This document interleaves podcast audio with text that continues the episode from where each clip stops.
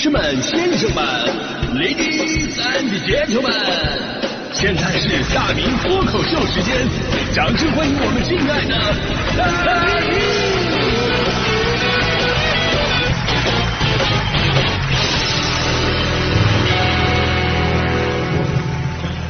好，欢迎各位来到今天的大明脱口秀，我是大明啊。今天咱们聊聊父母的职业对你有没有影响。这个让我比较汗颜啊！我爸爸当兵出身，然后在我身上看不到一丁点的雷厉风行。我妈妈宾馆服务员出身，而我不爱干净，所以我真的特别理解那些父母是教授，然后孩子是学渣的。真的不用怀疑你们的亲子关系，这才是真正的影响。为什么？我想了，就是我是想雷厉风行，结果我爸啪一个大嘴巴抽过来，你再给我撅一个。我也想自己洗袜子，我妈一声怒喝：“你瞅你洗这玩意儿！”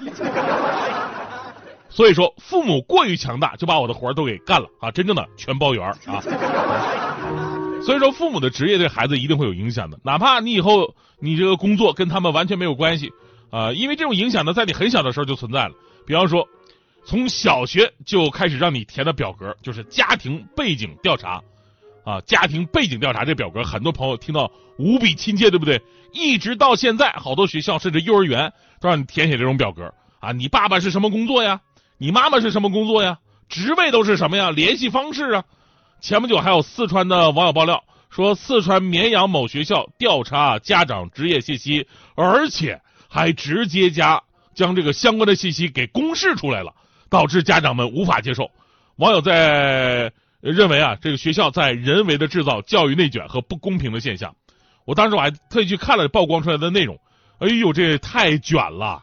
这些家长不是董事长就是总监呐，你要是被夹在他们中间，后边写个科员都不好意思跟人打招呼。所以我就在想一个问题：如果我也是这个学校孩子的家长，我写上我是孙台，学校会不会真的有人来调查我呢？所以我们对此一直以来的疑问就是：学校是教书育人的地方，怎么能堂而皇之的将学生家长的职务给张贴出来呢？而且需要填写那么具体吗？啊，真的，你你看那表格就差年收入了。学校的目的到底是什么？是不是准备依据家长职位的高低来对学生产生区别对待呢？当然了，这只是我们的一种猜想啊。也有网友说了，学校估计是为了公示家委会成员信息。让大家伙看到家委会成员的真实信息，以显示家委会成员推选的公开性和透明性啊！但即便如此，这样公开就真的合适吗？学校会不会暗箱操作？信息会不会泄露？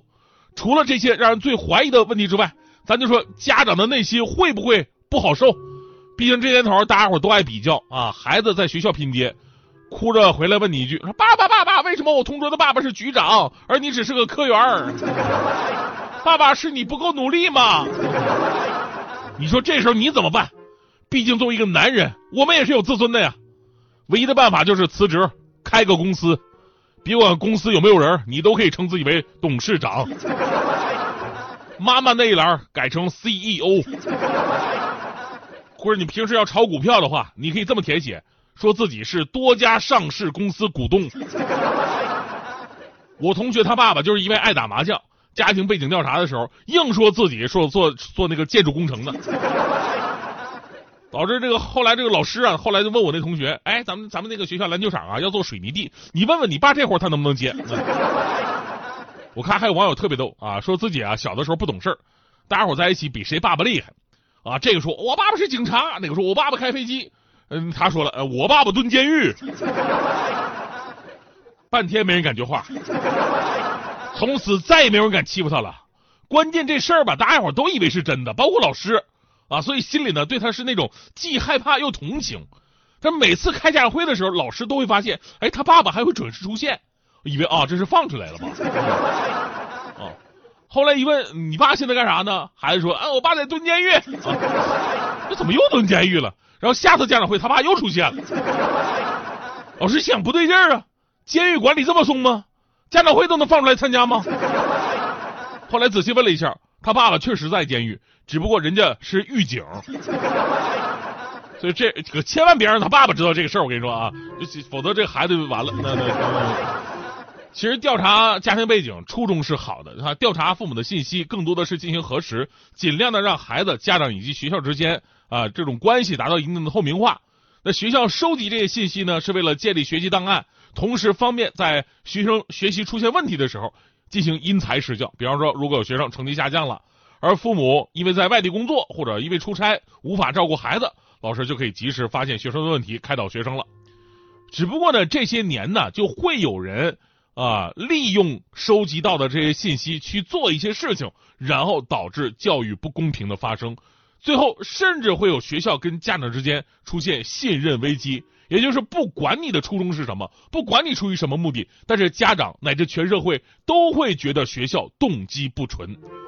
教育的最大的魅力就在于让所有的孩子在公平的环境之下获得成长，学校和老师用无差别的眼光看待每一个孩子。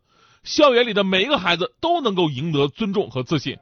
学习知识固然重要，但是知识之外的人文环境才是学校的内涵所在啊！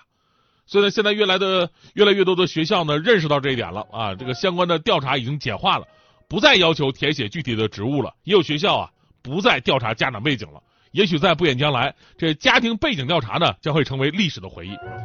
反正对于我来说呢，这真的是一段比较有意思的回忆。为什么呢？因为我们小的时候，人的想法相对来说比较单纯，我们真的是很认真的在填写那份表格。就跟我差不多大的朋友们，或者更年长的朋友们还记得，就是我们上学那会儿，家庭调查比现在做的还细。首先有一项是家庭成分啊，家庭成分，现在这个项目没有了啊。那这一项是我们那个年代的专属。我们大多数朋友是不是写的都是贫农？贫农，我那会儿还不明白，农民就农民，为什么前面还加个贫？是吧？这是怕学校以后乱收费嘛？后来才知道啊，贫农是那个年代的专属记忆。然后呢，家长那一栏更懂。我们那会儿不仅要调查家长的职业，还得写上家长的学历。你说我们那代父母哪有几个上过大学的？能上个大专都算是高材生了。所以每次填这个表格的时候，都是我妈妈最得意的时候，因为我妈是高中毕业，而我爸是小学。我爸每次到这个环节的时候，都会皱着眉头问：“儿儿子，这个需要填这么具体吗？”我说老师说了，必须得填的特别的具体，了解你们的文化程度。我爸说啊，那小非小，那呃大业大不行吗？我说老老师说了，函授都不算。我说那啊那那那那你就写小学毕业了啊。我说好的，我写了父亲文凭小学毕业。我爸说了，哎那个什么儿子儿子儿子你写错了啊。我说哪儿写错了？不是你跟我说小学毕业吗？我爸说你什么你听错了。小小学肄业，我那会儿不是特殊时期吗？小学四年级以后就没继续念了，那个叫肄业啊。结果我妈高中文凭，我爸小学肄业。这个表格我每年都得填一次，我就很奇怪，就这种东西为什么每年都要填？难道明年我爸就能小学毕业了吗？后年我爸就上初中了？这到底是我读书还是我爸在读书啊？但是多年过去，随着时光流转，岁月蹉跎，我终于发现了老师为什么让我们每年都填写这样的表格。因为我发现，虽然我的父母出身没有变过，他们是贫农，他们的文凭没有变过，高中与小学肄业，但是他们的职位却一直在变。我爸爸从一名军人变成了银行的科员，再到科长，最后成了人力资源总监。我妈妈从服务员变成了领班。变成了副经理，最后又变成了经理，这前后一对比，再加上他们的出身，这这根本就不是什么家庭背景情况调查呀，这根本就是我的父母奋斗史啊！这个表格里边没有我的成长，全都是我父母在成长啊！没有这个比这个更加励志的故事了，最好的榜样就在我身边啊！只不过我非常不明白一个问题，就是当年这份表格当中还有一项是父母子女关系。就这一栏当中吧，我只要填父子或者母子就可以了。